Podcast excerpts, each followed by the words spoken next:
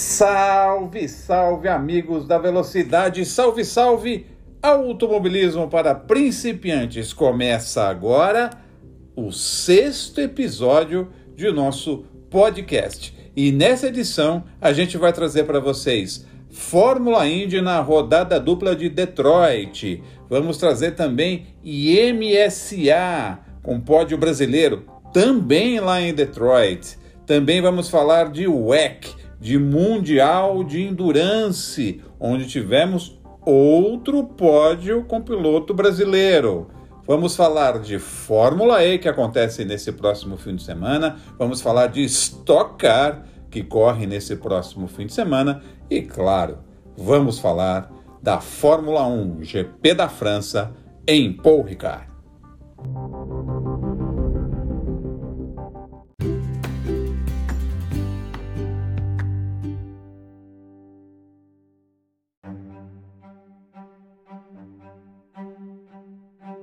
Olha, o fim de semana da Indy, da Fórmula Indy lá em Detroit, foi extremamente agitado. Hein? É rodada dupla, duas corridas, uma no sábado e outra no domingo, duas classificações, muitos acidentes, muitas coisas aconteceram. O campeonato é, tem mais um vencedor, um novo líder, né? E as corridas foram decididas ali nas últimas voltas, bastante interessante. Os amantes da Indy, que geralmente também são os amigos da velocidade, os fãs da Indy gostam também da Fórmula 1, gostam também da Stock Car, gostam da Fórmula E. Não existe uma distinção, uma separação tão clara assim, é, mas os fãs da Indy eles gostaram é, bastante. Tiveram um fim de semana bastante interessante é, para acompanhar. É, vitórias de Marcos Ericsson, né? primeira vitória dele na carreira, ele se tornou o sétimo vencedor do ano em oito corridas, é, isso na primeira corrida do sábado. Depois, vitória de Pato Howard, que se torna uh, o piloto, uh, o primeiro piloto com duas vitórias nesse ano e ele uh, assume a liderança do campeonato. Mas é, na primeira corrida do fim de semana, no sábado, a gente teve uma, um, um fato acontecido, uma reclamação, um problema que aconteceu com o piloto da Penske, Will Power, que liderava a corrida e a três voltas do final, por conta de um acidente com Romain Grosjean, é, ele é, viu sua corrida ser arruinada, mas ele reclamou, ele reclamou, ele perdeu a prova, o carro nem ligou, nem conseguiu dar partida no carro porque teve superaquecimento na parte eletrônica, na parte elétrica. Não vou saber dizer é, exatamente é, o que é, é, que deu problema no carro do, do, do Will Power, mas ele reclamou, acho que vale a pena, reclamou muito Olha que eu tive a oportunidade de conhecer o Will Power aqui em São Paulo, quando ele corria, ou quando ele correu a São Paulo em 300, ele é um cara calmo, mas ele estava bravo, bravo. É, é, a gente vai colocar o áudio dele bravo, eu acho que vale a pena. Ele reclamou bastante da IndyCar e de como a decisão da corrida ter terminado, ou melhor, ter sido paralisada com bandeira vermelha para depois ter uma relargada, prejudicou a, a, a prova dele, né? tirou a vitória dele. Ele não entendeu até agora porque simplesmente não deram bandeira amarela e assim ele terminaria a prova em amarela, como a gente já viu muitas vezes na Fórmula Indy, e aí é, conseguiria sua primeira vitória do ano com tranquilidade. Mas a Indy, é, é, o race control, o controle de corrida, o controle da prova, decidiu parar a corrida é, interromper a prova com bandeira vermelha para que é, depois da relargada a prova terminasse em bandeira verde. Foi uma decisão dos diretores de prova, dos comissários de prova. E o Will Power ficou bravo. Vamos escutar o, o, o piloto australiano.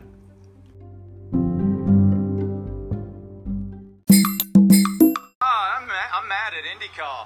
because I'm the first car in and they wait for the last car to come to get a fan on that car and it roasts the ECU. And just going red flag for starters, like, The guys up there in race control never listen to any drivers. They never listen. They don't care. We've given them so many good suggestions and they don't care. And it's just, I worked my ass off today to, to have this happen. Like I'm screaming on the radio, we need a fan, get a fan. And it wasn't for you, it was for the car. Yeah, because the ECU always overheats. They wait for everyone. These guys have still got air, air coming in their car. You work your ass off in this sport so much money goes into it, and it's just dumb decisions like that. Like, ah, man, if it's not a yellow they throw, it's some stupid idea like this, a red flag. So.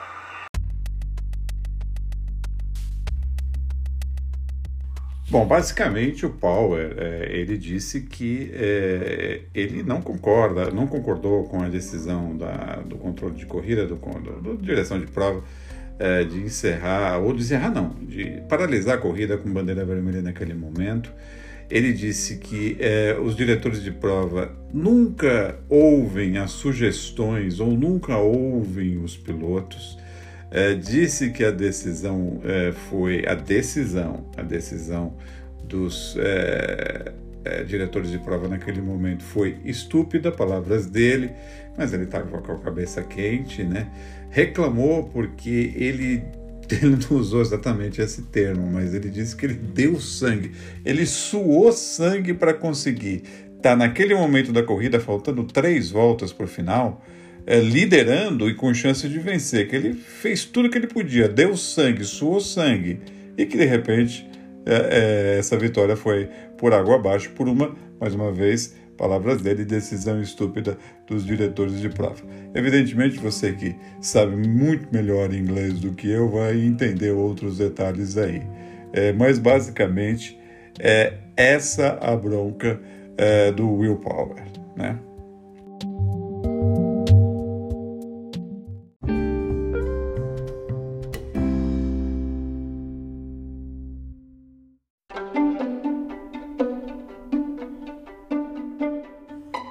Vitória nessa primeira corrida é, saiu das mãos do Will Power e acabou nas mãos do Marcus Ericsson, do sueco Marcus Ericsson, que correu na Fórmula 1 até recentemente. É, uma vitória, a, como eu disse, é, o sétimo piloto, melhor dizendo, é, que venceu na temporada em oito corridas. Naquele momento, quando ele venceu, ele era o sétimo piloto a vencer em sete corridas disputadas. Mas vamos escutar é, as palavras do Marcos Ericsson assim que ele desceu do carro da Ganassi.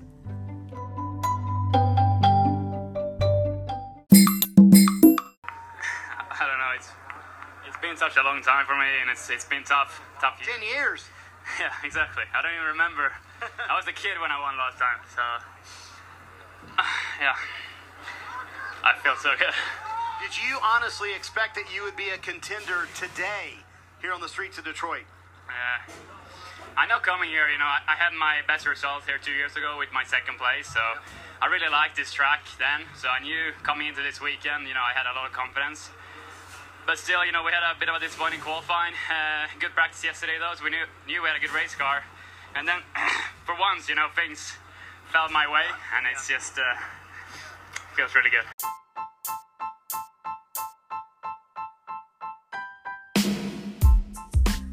Mais uma vez, tentando passar em termos gerais o que o Erickson disse nessa entrevista ao repórter da NBC Esportes, assim que ele desceu do carro, que, primeiro, claro, estava se sentindo muito bem.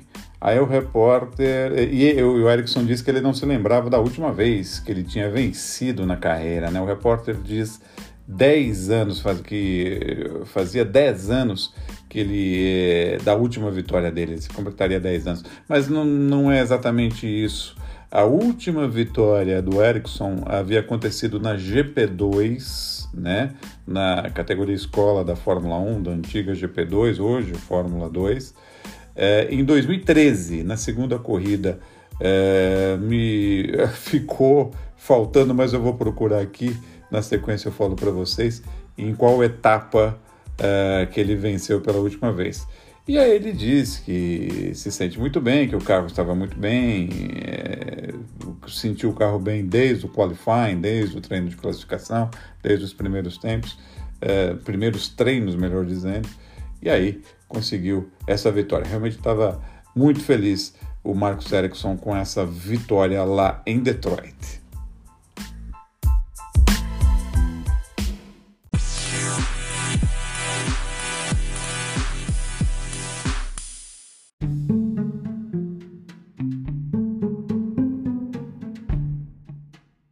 Olha, gente, é, o Ericsson venceu o, pela última vez antes de vencer em Detroit a primeira corrida no último sábado, a primeira corrida da rodada dupla da Fórmula Indy lá em Detroit. Antes disso, a última vitória dele, corrigindo tudo que eu falei e que o repórter da NBC também falou, é, é a última vitória dele teria, teria sido, não, foi, foi na corrida número 1 um da GP2 na etapa de Nürburgring, na Alemanha, em 2013. E também, é, lembrando que o, o, o Ericsson brincou que a última vitória dele, quando ele venceu pela última vez, é, ele ainda era uma criança, era um moleque ainda, né? E entre outras coisas, ele disse também que ele gosta muito da pista de Detroit, porque antes dessa vitória ele já tinha conhecido ou conquistado os melhores resultados da, da carreira dele na Indy, justamente na pista de Detroit. Já na corrida 2, indo já para a corrida 2, que aconteceu no domingo, né, fechando a rodada dupla da Fórmula Indy lá na capital do automóvel dos Estados Unidos, na cidade de Detroit, a vitória ficou com o Pato Howard, né? o mexicano Pato Howard, veio passando seus adversários nas últimas sete voltas, fez sete voltas, sete, oito voltas sensacionais e venceu com autoridade, venceu bem. Contou com um errozinho do Joseph Newgarden ali, né? Mas faz parte, isso faz parte da corrida. Uh, e nessa corrida, inclusive, é, e não é que nessa corrida a gente teve mais um acidente do uh, Romain Grosjean. O, Romain Grosjean não teve um fim de semana lá muito bom em Detroit, bateu no sábado e no domingo também teve um acidente, bateu também. E vejam, o carro do, do francês, do franco-suíço, pegou fogo. Vocês lembram que é, o Grosjean ainda correndo pela Fórmula 1 no final do ano passado. Teve um acidente seríssimo na etapa do Bahrein, lá no circuito de Sakir, é, quando seu carro de fato virou uma bola de fogo e ele foi resgatado é, ou saiu do carro no momento exato para né, realmente não acontecer uma tragédia. Né? E o carro dele, tô rindo porque deu tudo certo, é, é, o, o, o carro dele é, pegou fogo agora em Detroit, mas ele foi lá, ele conseguiu sair do carro, foi atrás do extintor de incêndio, é, os bombeiros estavam aí demorando um pouquinho, ele já pegou um extintor de incêndio, já começou a apagar fo o fogo do carro. Na realidade, o que aconteceu? É, os freios se incendiaram, eles estavam muito quentes, né? É, e aí os, fre os freios, o fluido de freio, enfim, é, aquela parte se incendiou com o calor produzido e ele mesmo tentou apagar, mas os bombeiros chegaram logo na, na sequência e apagaram o fogo. Mas a vitória, como eu disse, ficou com o Pato Howard, é, que agora é o novo líder do campeonato. Então, vamos escutar o mexicano, um piloto muito bom, piloto da equipe Arrows McLaren, que está fazendo um bom campeonato, é o primeiro competidor a vencer duas corridas nessa temporada em oito disputadas, é o líder do campeonato, como eu disse. Olho no pato. Vamos escutar o que ele disse assim que ele desceu do carro após a bandeirada final da segunda prova em Detroit.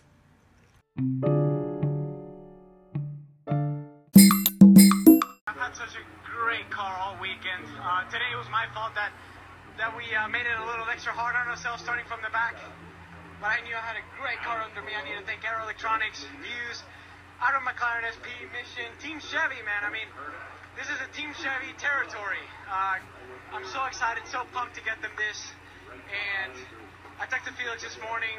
The important thing is that he's okay, but I told him I'm going to win it for you. So this is for him.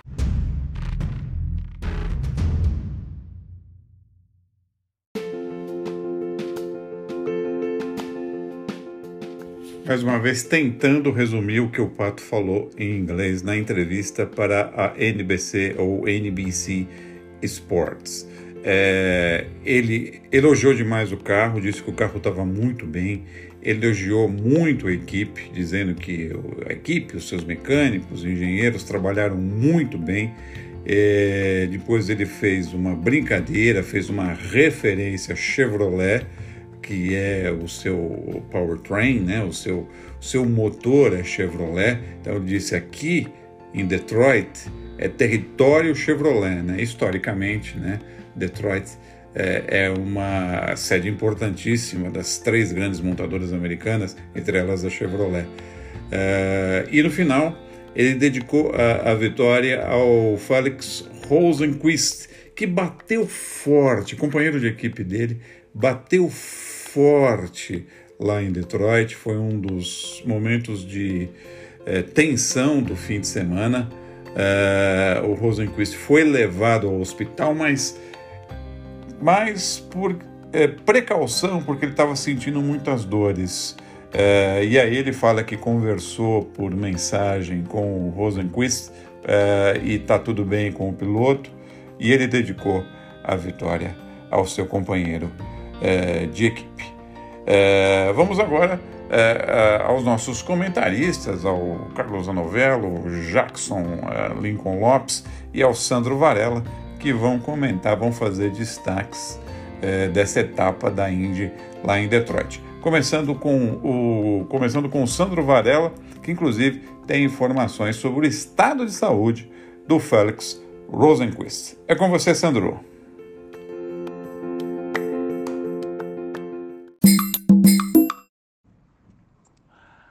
O sueco Felix Rosenquist já recebeu alta médica do hospital em Detroit, onde foi levado após a pancada forte no sábado.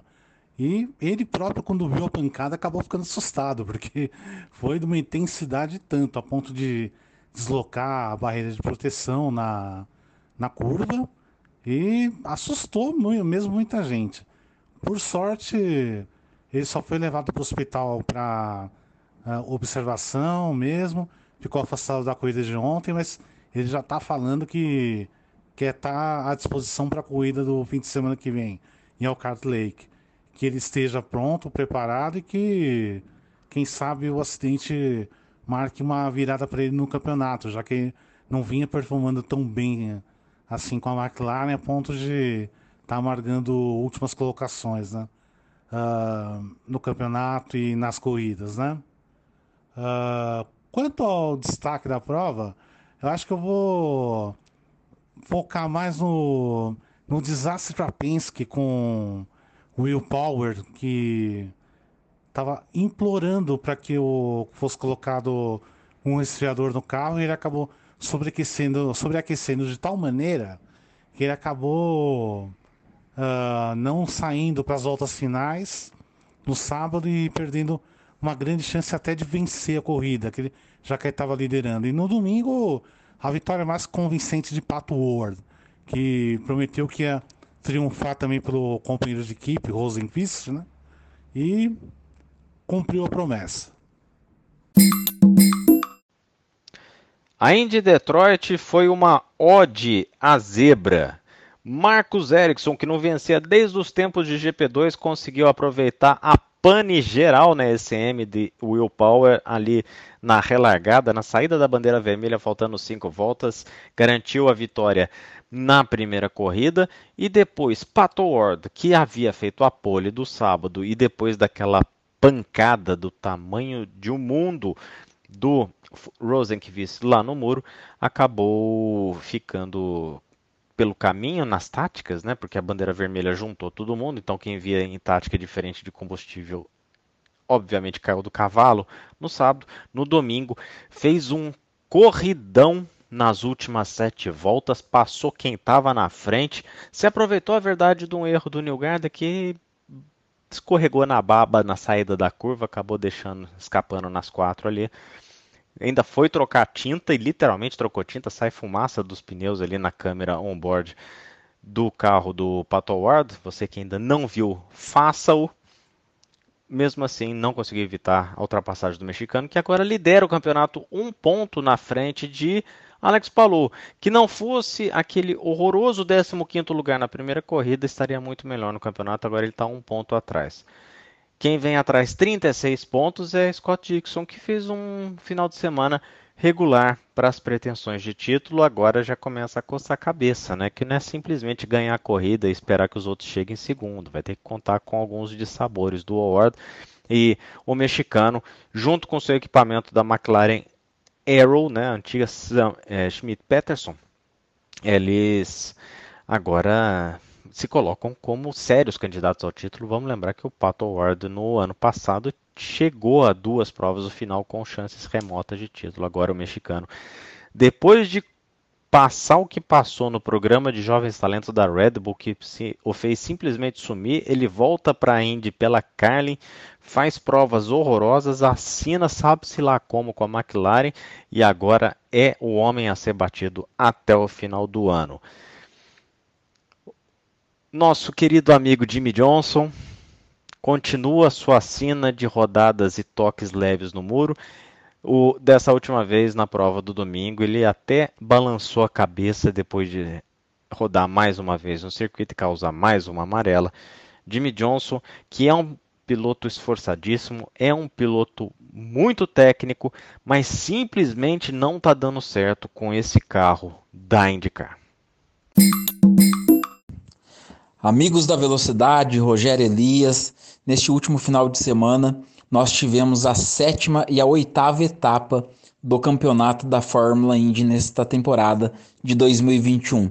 No sábado, a vitória ficou com o surpreendente sueco Marcus Ericsson. Marcus Ericsson da equipe Chip Ganassi, carro número 8, nunca esteve cotado para vencer uma corrida neste ano na Fórmula Indy. Mas após uma conturbada corrida com duas bandeiras vermelhas, um grave acidente do conterrâneo dele, o outro sueco da Fórmula Indy, Félix Rosenquist da McLaren, o piloto que teve um problema no seu acelerador, passou reto na curva 6 em Detroit e acabou até mesmo derrubando uma das muretas de proteção do circuito de rua de Detroit.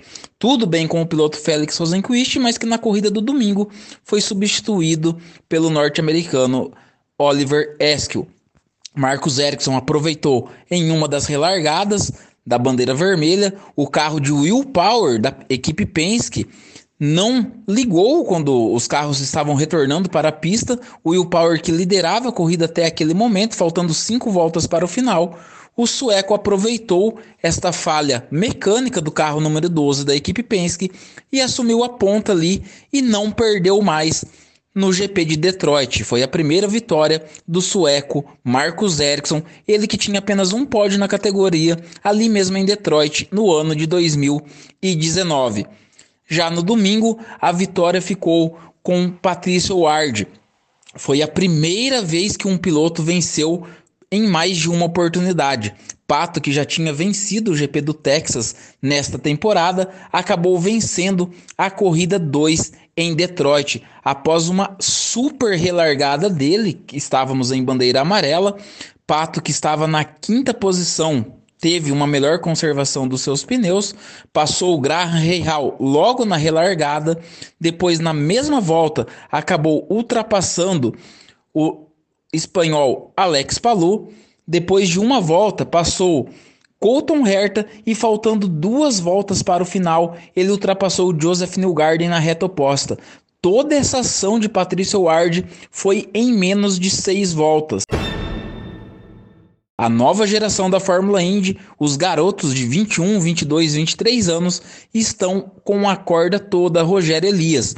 E neste próximo final de semana nós já teremos outra corrida, a nona etapa, no super veloz e belíssimo circuito de Road America em Elkhart Lake, no estado de Wisconsin uma das corridas mais tradicionais da Fórmula Indy, onde nós já tivemos muitas vitórias de pilotos brasileiros e muitas corridas excelentes.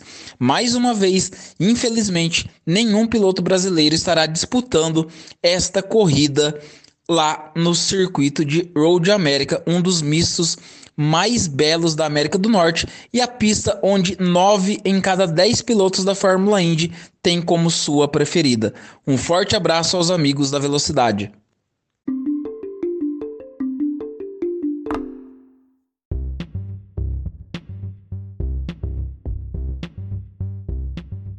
Como os nossos comentaristas já disseram, né, a próxima etapa do ano já é no próximo fim de semana, no dia, no próximo domingo, né? Esse circuito misto, circuito permanente é, de Elkhart Lake, famoso é, Elkhart Lake, Elkhart Lake, né? É, deve ser mais uma boa corrida. É, eu vou passar aqui como ficou o campeonato, como eu disse, o Pato Howard agora é o líder do campeonato, primeiro colocado com 299 pontos, duas vitórias conquistadas em oito corridas e duas poles conquistadas em oito corridas. Na sequência, vem o, espanhol Alex Palou, uh, piloto da Chip Ganassi, uh, com 298 pontos. Ele está um ponto atrás apenas uh, do Pato Howard. E o veteraníssimo Scott Dixon, veteraníssimo, mas olho no Dixon, né? Como diz o nosso amigo André Dueck, a raposa felpuda da Fórmula Indy, né? Quando você menos espera, ele está liderando o campeonato e conquistando o título. Então, o Scott Dixon está na terceira posição, é, com 263 pontos ganhos. Também piloto da Chip Ganassi. Uh, os brasileiros é, que tão, não estão disputando todo o campeonato, é, mas a gente vai aqui é, deixar claro em que posição que eles estão e que eles estão ocupando. Né? O Hélio Castro Neves, que ganhou as 500 milhas há pouco mais de duas semanas, ele é o vigésimo colocado e o melhor brasileiro é, na tabela de classificação, vigésimo colocado, com 103 pontos ganhos, todos os pontos é, conquistados na Indy 500. O Tony Canaan, é, que se diz na sua last lap, né? Tony Canaan está se aposentando aos poucos das corridas da Fórmula Indy, onde foi um grande vencedor, venceu 500 milhas, venceu o campeonato, fez grandes jornadas. Ele está nas suas, nas suas últimas voltas é, da carreira, pelo menos nos Estados Unidos. O Tony, que corre aqui no Brasil, é, na Stock Car, que aceitou o convite para correr aqui na Stock Car. Mas falando de Indy, era o 26 colocado na tabela com 79 pontos. O outro brasileiro é o Pietro Fittipaldi, é, que está em 31º lugar com 34 pontos ganhos. A gente vai falar também ainda sobre a etapa de Detroit, mas a gente vai falar de pódio brasileiro na IMSA, ou como o pessoal uh, carinhosamente chama de INSA, né? Uh, a gente vai falar desse pódio brasileiro conquistado nesse fim de semana, já que a categoria de protótipos americano, uh, de carros esportes e protótipo, é, correu junto com a Fórmula Indy lá em Detroit, era um dos eventos de apoio da Fórmula Indy lá em Detroit. E depois do intervalo, a gente fala, inclusive, com Pipo Derani, o piloto brasileiro que junto com Felipe Nars, ou Felipe Nasser, conquistou o pódio lá em Detroit, na IMSA.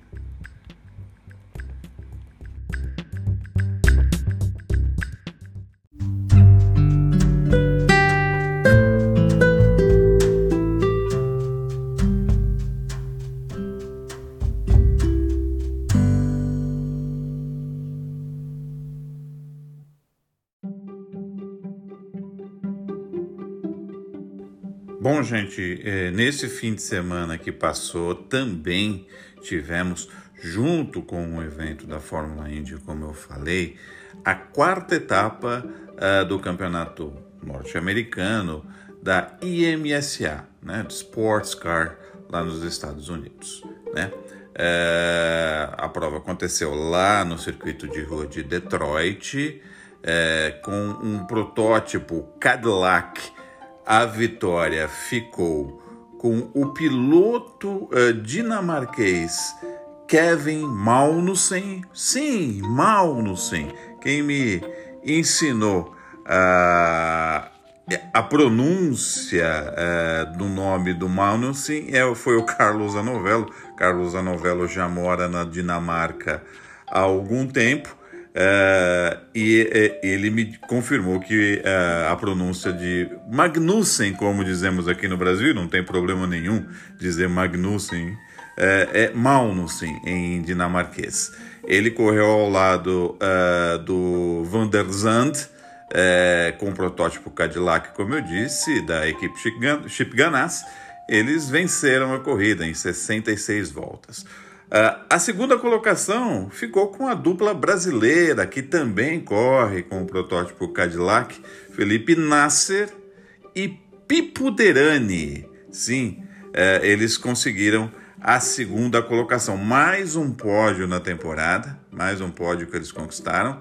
Uh, agora, após quatro etapas no campeonato, eles estão na terceira posição na terceira posição do campeonato, a dupla está em terceiro lugar, com 1.270 pontos. Uh, e os líderes do campeonato, uh, que correm de Acura, uh, é, são Rick Taylor, a dupla formada por Rick Taylor e Felipe Albu Albuquerque. Felipe Albuquerque. eles têm 1.398 pontos. É, a distância não é muita, mas o campeonato é muito equilibrado, é bem disputado. A próxima etapa do ano acontecerá em Watkins Glen, sim, é, na pista, na famosa pista de Watkins Glen. Serão as 6 horas de Watkins Glen. Watkins Glen, desculpe, eu dei aquela enrolada tradicional ao falar o nome é, da pista.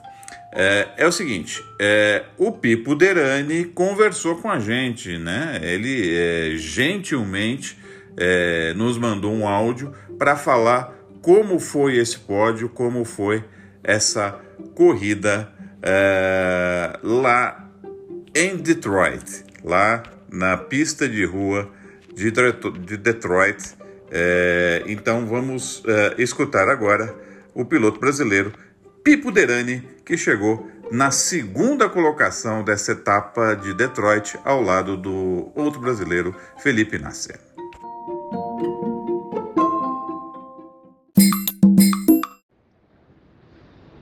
Fala amigos da Velocidade, aqui é o Pipo Derani mandando aqui uma mensagem uh, ah, para dizer como foi o final de semana. A gente acabou de ter um pódio na etapa de Detroit da IMSA, eu e o Felipe. É, foi uma corrida muito apertada ali, acirrada com o outro Cadillac. A gente infelizmente não conseguiu fazer a ultrapassagem, mas ficamos na cola deles a corrida inteira. É, foi uma corrida importante para o campeonato. É, a gente agora se recupera para terceiro. É, então, aos poucos, vamos construindo os nossos pontos e, e ainda tem bastante chão pela frente. Então, a próxima corrida vai ser Watkins Glen. É uma pista que não é muito uh, favorável para o Cadillac, mas a gente vai. São seis horas de prova e a gente vai tentar fazer o nosso melhor para conseguir outro bom resultado. Tá faltando aí a nossa vitória uh, nessa temporada. Já tivemos duas poles, dois pódios, mas a vitória tá, tá faltando e a gente vai com certeza tentar buscar já na próxima corrida em Watkins Glen. Obrigado, grande abraço.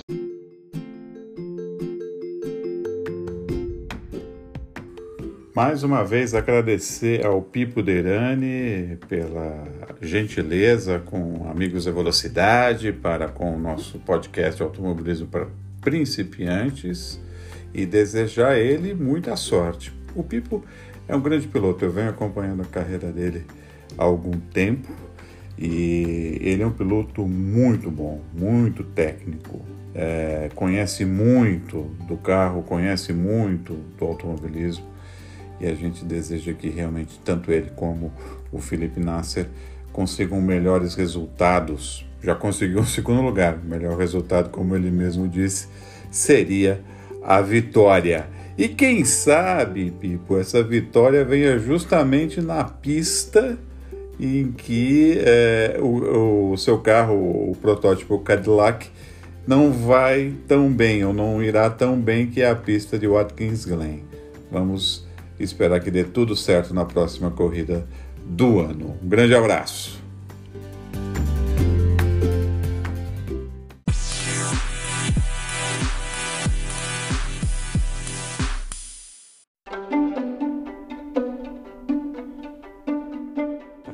Bem, meus amigos, vamos falar agora então de Mundial de Endurance, de UEC. Vamos falar de 8 horas de Portimão. Vamos falar de mais um pódio com um piloto brasileiro. Bom, as 8 horas de Portimão foram dominadas pelo protótipo da Toyota Uh, a vitória ficou com Brandon Hartley, Kazuki Nakajima e Sebastian Buemi. Uh, depois, em segundo lugar, vieram também os pilotos uh, do Toyota GR 010, Mike Conway, Kamui Kobayashi e José Maria Lopes, o Pechito Lopes. E depois com o protótipo Alpine vieram os, uh, os pilotos Mathieu Vaxivier, francês, Nicolas Lapierre, francês, e o brasileiro André Negrão, uh, que chegou na terceira posição, conquistou o pódio na segunda etapa do ano uh, no Mundial de Endurance, no WEC. Vamos ouvir então uh, o que tem a comentar sobre essa corrida. Ele, André Negrão, mais um pódio nesse ano, ou mais um pódio, melhor dizendo, no Mundial de Endurance.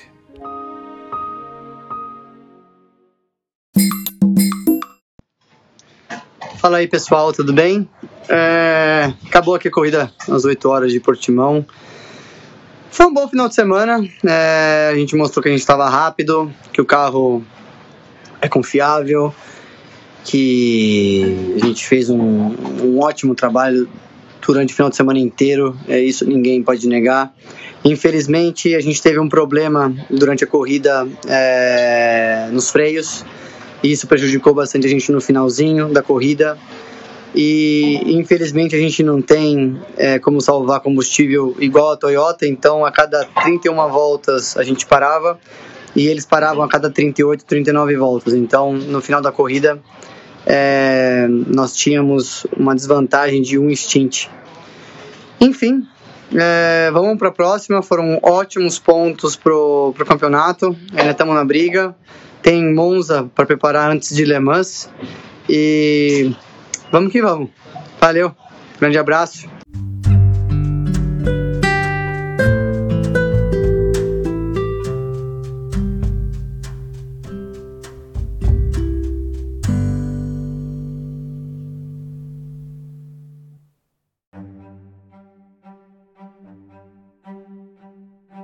Olha, é importante dizer que o André e sua equipe fizeram uma pole position da etapa no sábado.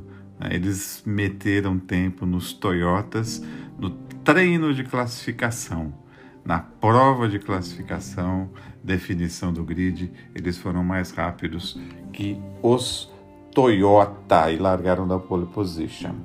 É, lembrando também que a gente está falando basicamente aqui é, da categoria principal do WEC, é, que são os hipercarros, né?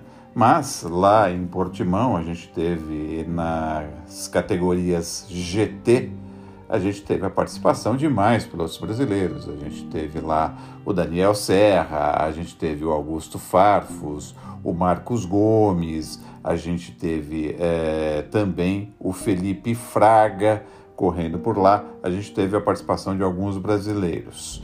Mas é, a nossa atenção se voltou a esse pódio na categoria principal nos hipercarros. Aliás, falando como ficou o campeonato né, é, após essa etapa lá em Portimão, lá em Portugal, é, a gente tem o Brandon Hartley na liderança, Brandon Hartley, Kazuki Nakajima e Sebastian Buemi lideram o campeonato com 63 pontos. Na sequência, aparecem o Pechito Lopes, o Kamui Kobayashi e o Mike Conway com 42 pontos. E aí vem é, André Negrão, o Vaxivier e o Lapierre com 41 pontos. Eles estão apenas um ponto da vice-liderança do campeonato. Uh, a próxima etapa acontecerá em Monza, serão às 6 horas de Monza. Terceira etapa do campeonato marcada para o dia 18 de julho. E essa prova, essas 6 horas de Monza, elas antecedem simplesmente as 24 horas de Le Mans, uh, que vão acontecer uh, em agosto. É isso. Então, a gente vai para mais um intervalo e daqui a pouquinho a gente volta com mais automobilismo.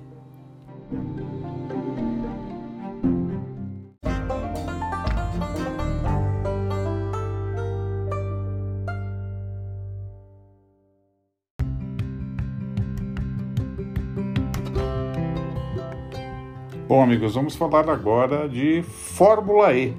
Fórmula E que retoma o seu campeonato no próximo fim de semana no México, uh, etapa de Puebla. São, uma, uh, são duas etapas, é uma rodada dupla uh, na categoria de monopostos elétricos. Mas para falar de Fórmula E, eu vou trazer um especialista. Eu vou trazer o Kleber Bernucci, que é, é o narrador do streaming da TV Cultura dos treinos livres da Fórmula E, de todos os treinos da Fórmula E. É, ele faz a narração no streaming da TV Cultura, TV Cultura, que também é, tem os direitos da Fórmula E em TV aberta nesse ano. Então, é, nada melhor que Kleber Bernucci para falar dessa etapa de Puebla, lá no México.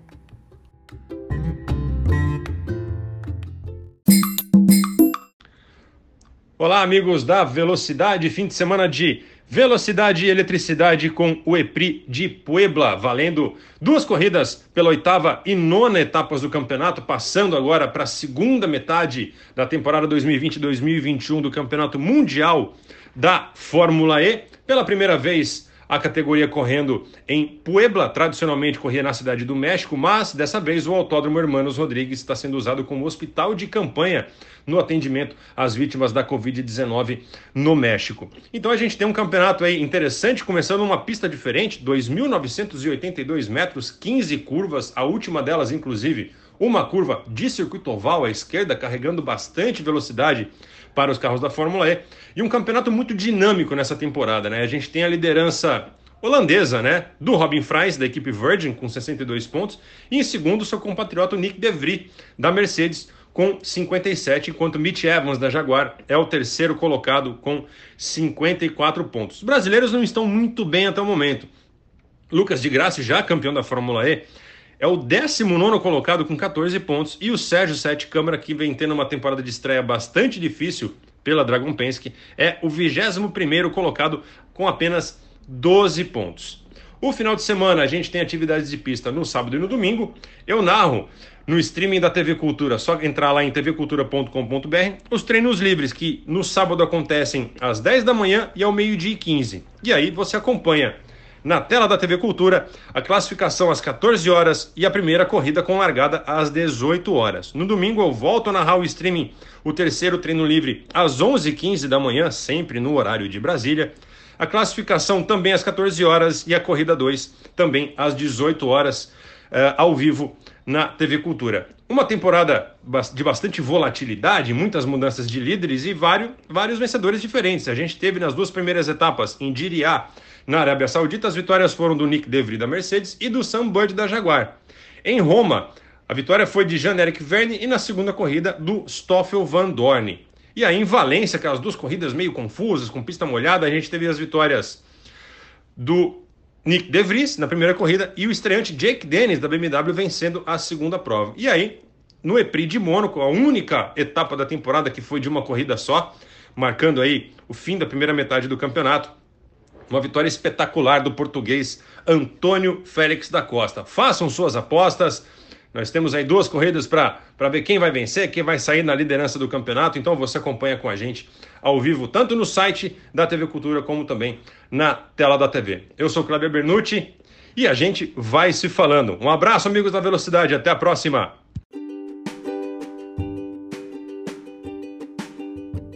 Agradecer de novo ao Kleber Bernucci pela presteza, pela rapidez, é, pela gentileza com os amigos da Velocidade, com o nosso podcast. Valeu, viu? É, sucesso aí nas narrações nesse fim de semana com a Fórmula E. Eu queria também que o Carlos Zanovello é, fizesse seus comentários, desse os seus destaques para essa etapa, para essa rodada dupla, melhor dizendo, da Fórmula E lá no México.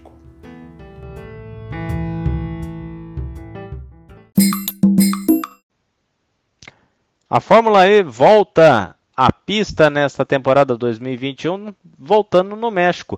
Não no Autódromo Hermanos Rodrigues, lá na cidade do México, mas sim em Puebla, numa das pistas que era antigamente, é, ou ainda é, né, da NASCAR mexicana. Eles vão aproveitar ali o traçado de parte do traçado oval de Puebla. É um circuito rápido, vai manter as características de velocidade e um, uma prova que por enquanto a previsão do tempo indica que vai ser feita em pista molhada. Então, muitas chances de termos bandeiras amarelas, safety car e temos aquele problema de bateria, né? aqueles picos de energia que detonam o consumo de bateria e que foi lá em Valência um dos grandes trunfos da Mercedes para a vitória do De Vries e o terceiro lugar do Van Dorn. A Mercedes claramente naquela corrida em Valência foi a que melhor geriu o consumo de energia. Nessas pistas rápidas, a gente vê a Jaguar além da Mercedes como candidata ao título.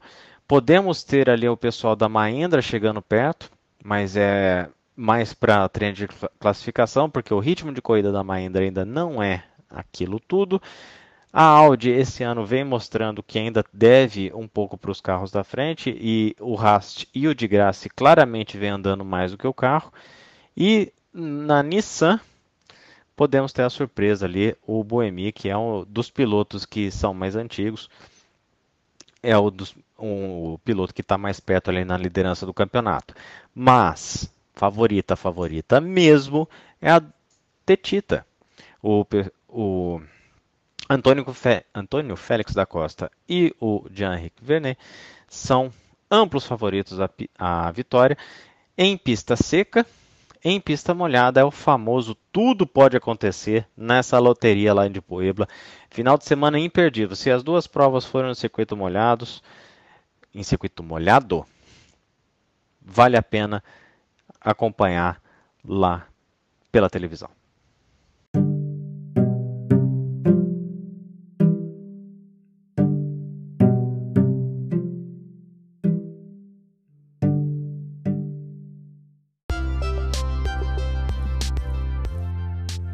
Depois de muitos anos no automobilismo, a gente começa a notar uh, que aqueles jovens que a gente acompanhava no kart, ainda garotos, estão em categorias uh, de profissionais, categorias profissionais mesmo, uh, e alguns já são até veteranos. Né?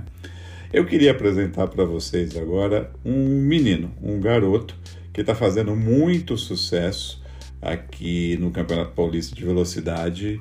É, Lucas Freitas, um rapaz de 18 anos que está correndo na categoria Fórmula 1600. Quero apresentá-lo a vocês, é, porque eu tenho a impressão que a gente vai ouvir falar mais sobre o Lucas Freitas a, adiante. É, adiante. Então, é, ele tem vários sonhos, é, claro, é um menino, 18 anos apenas, mas é, eu go gostei da entrevista porque talvez o principal sonho do Lucas seja uma coisa é, mais regional, mais próxima da gente. Ele quer correr na Stock Car, né? E eu acho que ele tem potencial para isso, claro Ele é um garoto ainda, precisa de aprendizado, precisa entender muito mais do que entende é, de carro, de corrida, para chegar numa categoria com um nível tão alto como o da Stock Car. Mas eu acho, como eu disse, que ele tem potencial para isso. Então vamos escutar aqui é, a entrevista é, que o Lucas Freitas deu para gente aqui no nosso podcast Automobilismo para Principiantes. Ele que não é mais um principiante, mas que pode inspirar vários principiantes no automobilismo.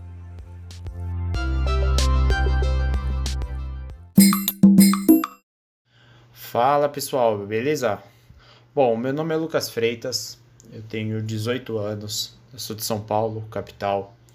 Estou é, estudando engenharia, sou piloto de, da equipe Sun Race e atualmente estou participando do campeonato paulista de Fórmula 1600 Light. E depois, ao longo do campeonato, a gente teve quatro etapas com rodada dupla. Eu consegui vencer cinco corridas dessas rodadas duplas e atualmente sou líder do campeonato. Bom, como a maioria dos pilotos, eu iniciei no kart aos 5 anos de idade, onde eu tive minha primeira experiência, foi bem novinho. E ao longo dos anos eu fui realizando alguns treinos, alguns testes. É... Aos meus 11 anos, eu participei do meu primeiro campeonato de rental kart, onde eu consegui uma, uma boa colocação logo no, no ano de, de estreia. Eu fui campeão Fui campeão em 2015 pela categoria novatos. Fui campeão em 2016 pela categoria B, que seria a categoria mediana.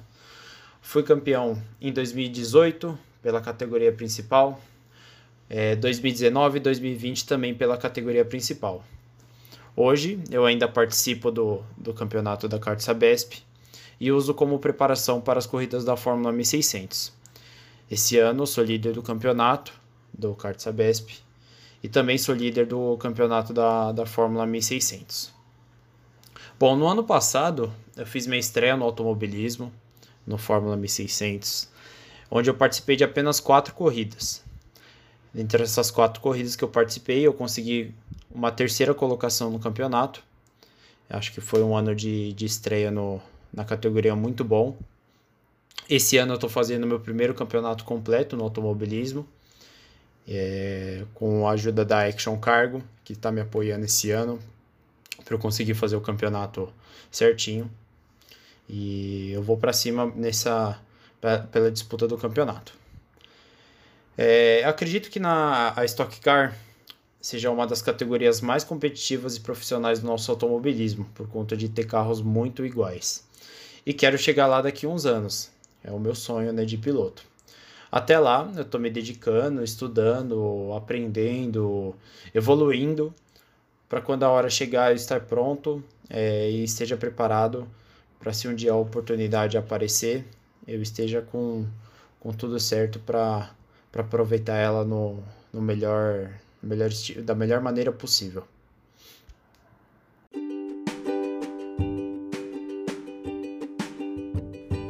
Bom, vamos passar de um futuro aspirante a uma vaga na Stock Car para um veteraníssimo, para um piloto que eu considero um dos melhores que a categoria já viu e ainda vê. E ainda vê. Eu estou falando do Cacá Bueno, que também falou com a gente sobre sua expectativa sobre a próxima rodada dupla, sobre as próximas etapas da Stock Car que acontecem nesse final de semana. Sim, a Stock Car vai ter uma rodada dupla, portanto serão quatro corridas, duas no sábado e no, duas no, no domingo, é, terceira e quarta etapas do campeonato em rodada dupla é, no, é, no, próximo fim de semana, como eu já disse, no circuito de Velocitar, o Velocitar, aqui em São Paulo, aqui no interior de São Paulo. É um circuito um pouco mais difícil de ultrapassagem, mas enfim, vamos ver como os pilotos da Stock Car vão enfrentar esse final de semana Lembrando que uh, o campeonato da Stock Car teve uma alteração uh, na classificação de pilotos devido a alguns recursos que foram uh, impetrados. Será que essa é a palavra correta?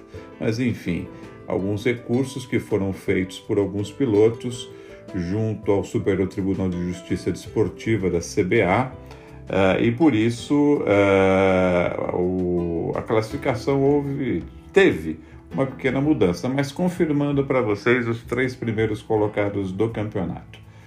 Daniel Serra com 71 pontos ganhos, Bruno Batista com 69, uh, eh, o Bruno Batista está a dois pontos só do grande Daniel Serra, e o Atila Abreu esse é outro menino, né? Eu falava de vocês, eu vi esse menino andando no kart, ainda jovenzinho, 13 para 14 anos, e agora ele é, é, um. já é veterano na estoque, né, Atila? Um pilotaço. Pilotaço. O Atila é o terceiro colocado com 60 pontos. Uh, o Cacá Bueno, que vai falar com a gente agora, ele é o oitavo colocado no campeonato, uh, com 45 pontos. Cacá Bueno, que é pentacampeão da categoria e, como eu disse, é um dos melhores pilotos que a Stock Car viu e ainda vê. Vamos ouvir então qual é a expectativa do Kaká para as corridas para a rodada dupla lá no Velocitar. A expectativa é a melhor possível. É, a gente está fez duas boas corridas no começo do, da temporada, uma pole position com um segundo lugar em Goiânia, uma bela corrida de recuperação na corrida 2 em São Paulo, do trigésimo para o quinto lugar, é, com vários pilotos largando a minha frente com carro mais inteiros, né, por causa da batida da primeira etapa que o meu, e a gente acompanhando o ritmo desses pilotos.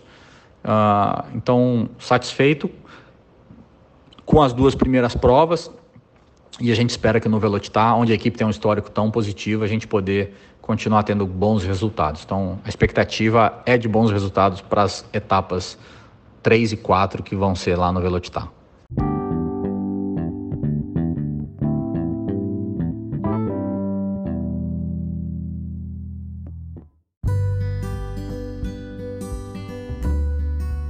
E chegou a hora, meus amigos, de falar de Fórmula 1. Afinal de contas, o campeonato 2021 da categoria que a gente chama de categoria máxima uh, prossegue nesse final de semana, né, com o Grande Prêmio da França no circuito de Paul Ricard. É bem verdade que as duas últimas provas lá na França, desde que Paul Ricard voltou ao campeonato, as duas corridas vencidas pelo Lewis Hamilton da Mercedes, não foram lá muito legais, né? É, Para dizer o português claro, as corridas foram chatas. No ano passado, é, devido à pandemia, é, a França não é, abrigou o Grande Prêmio. Então não teve corrida na França no ano passado por conta da, da, da pandemia.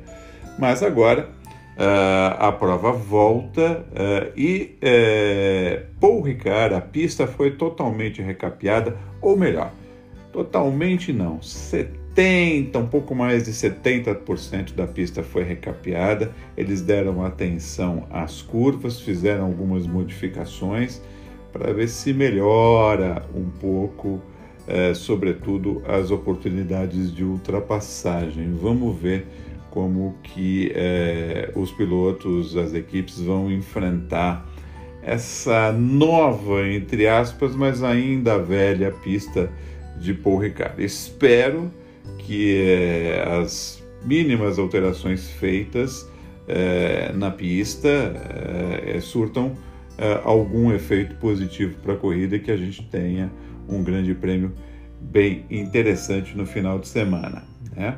Uh, lembrando uh, que uh, o campeonato de pilotos não teve modificação nenhuma, né, devido ao que aconteceu no Grande Prêmio do Azerbaijão. Né, os, os, os, principais competidores, os principais candidatos ao título O Max Verstappen e o Lewis Hamilton saíram de Baku sem marcar pontos, por isso o, o Max continua na liderança do campeonato com 105 pontos e o Lewis Hamilton é, na vice-liderança com 101, 4 pontos de diferença entre eles. O terceiro colocado, vencedor da prova lá no Azerbaijão, é Sérgio Pérez com é, 69 pontos. Ele está aí praticamente a 32 pontos do Lewis Hamilton e aí a 37 pontos do seu companheiro de equipe. É uma distância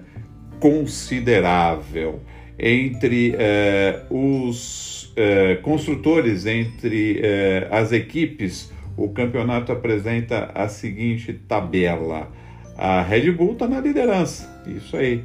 A Red Bull está na liderança com 174 pontos contra 148 da Mercedes uma diferença considerável aí de quase 30 pontos, né? ou melhor, é, de quase 30 pontos.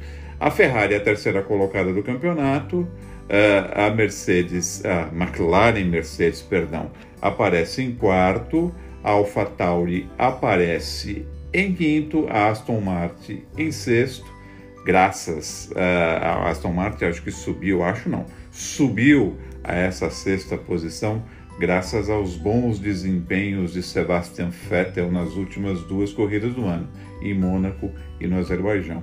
Lembrando que em Mônaco ele foi quinto colocado e no Azerbaijão ele foi o segundo colocado.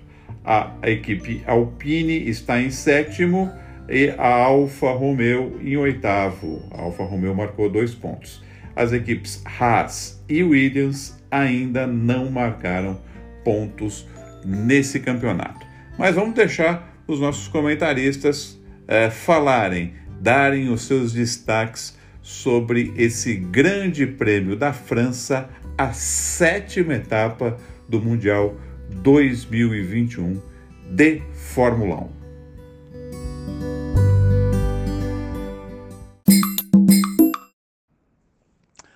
A Fórmula 1 chega esse final de semana à França para fazer a primeira prova do, das três em seguida que fará uh, no espaço de três semanas. Nesse de semana em Paul Ricard, uh, o destaque é a pista que não tem proporcionado boas disputas ultimamente, né? Tanto que desde que ela voltou ao calendário em 18, ela teve um vencedor apenas, foi Lewis Hamilton, e ele vai querer voltar a manter a previsibilidade na, no quadro de vitórias do GP francês. Tanto que a própria Mercedes está em alerta por conta de uh, não estar tá conseguindo performar bem nas duas últimas corridas. Né? Tanto que nenhuma vitória foi obtida e ainda por cima viu o Valtteri Bottas andar para trás completamente, abandonando em Mônaco com problema no, no pit stop e depois o melancólico 14 lugar no, na última prova em Baku, no Azerbaijão. Uh, se a Mercedes quiser uh, pelo menos dar uma amostra de que ainda está na jogada, é bom ela tratar de vencer. Principalmente numa pista também que favorece bastante os motores dela. Contudo, a Red Bull não vai querer entregar de mão beijada assim uma vitória. Max Verstappen e Sérgio Pérez vão querer também dar trabalho. Olho na pista nesse final de semana.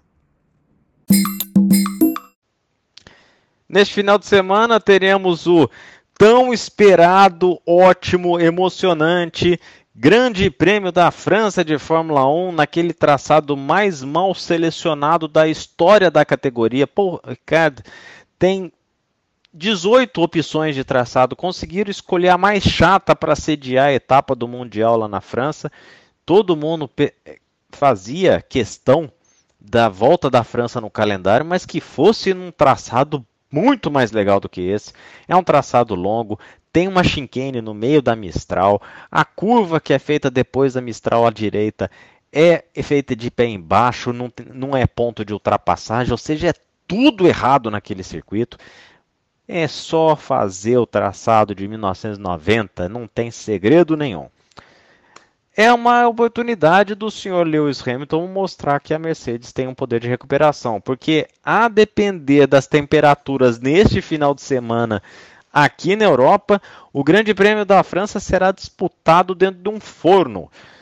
Temperaturas indicam ali por volta de 30 graus no termômetro, temperatura do asfalto vai bater 50 e isso para a Mercedes é um ótimo sinal porque os carros da Mercedes em pistas de baixo gripe e pouca temperatura simplesmente tomam vareio até da Ferrari, tanto em voltas rápidas quanto em ritmo de corrida. Tiveram bastante dificuldades. O Hamilton aproveitou-se de um erro do Leclerc lá em Baku para poder colar e fazer a ultrapassagem no começo da corrida, senão estaria tentando passar até agora.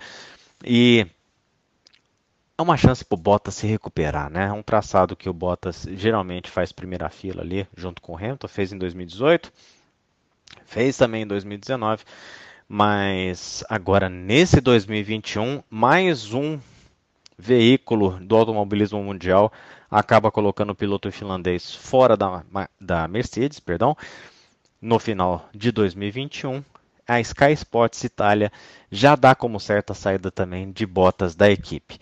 Começam a aparecer alguns pretendentes a esta vaga, né? praticamente quase o grid inteiro da Fórmula 1. Tem o Esteban Ocon, que foi mencionado pelo Toto Wolff. Tem o nosso querido George Russell, que é o reserva da vaga desde sempre. E o site Grande Prêmio também adventa a possibilidade de Pierre Gasly, que apesar de ter um contrato já renovado para a AlphaTauri para o ano que vem, 2022, contratos são feitos para serem quebrados, na, principalmente na Fórmula 1, e eu não duvidaria nada se a Mercedes fosse resgatar. Concordo com a análise do Grande Prêmio, eles, ah, eles a Mercedes, né, o dirigente da Mercedes, podem muito bem resgatar um ótimo piloto que está hoje no equipamento que não é a altura dele.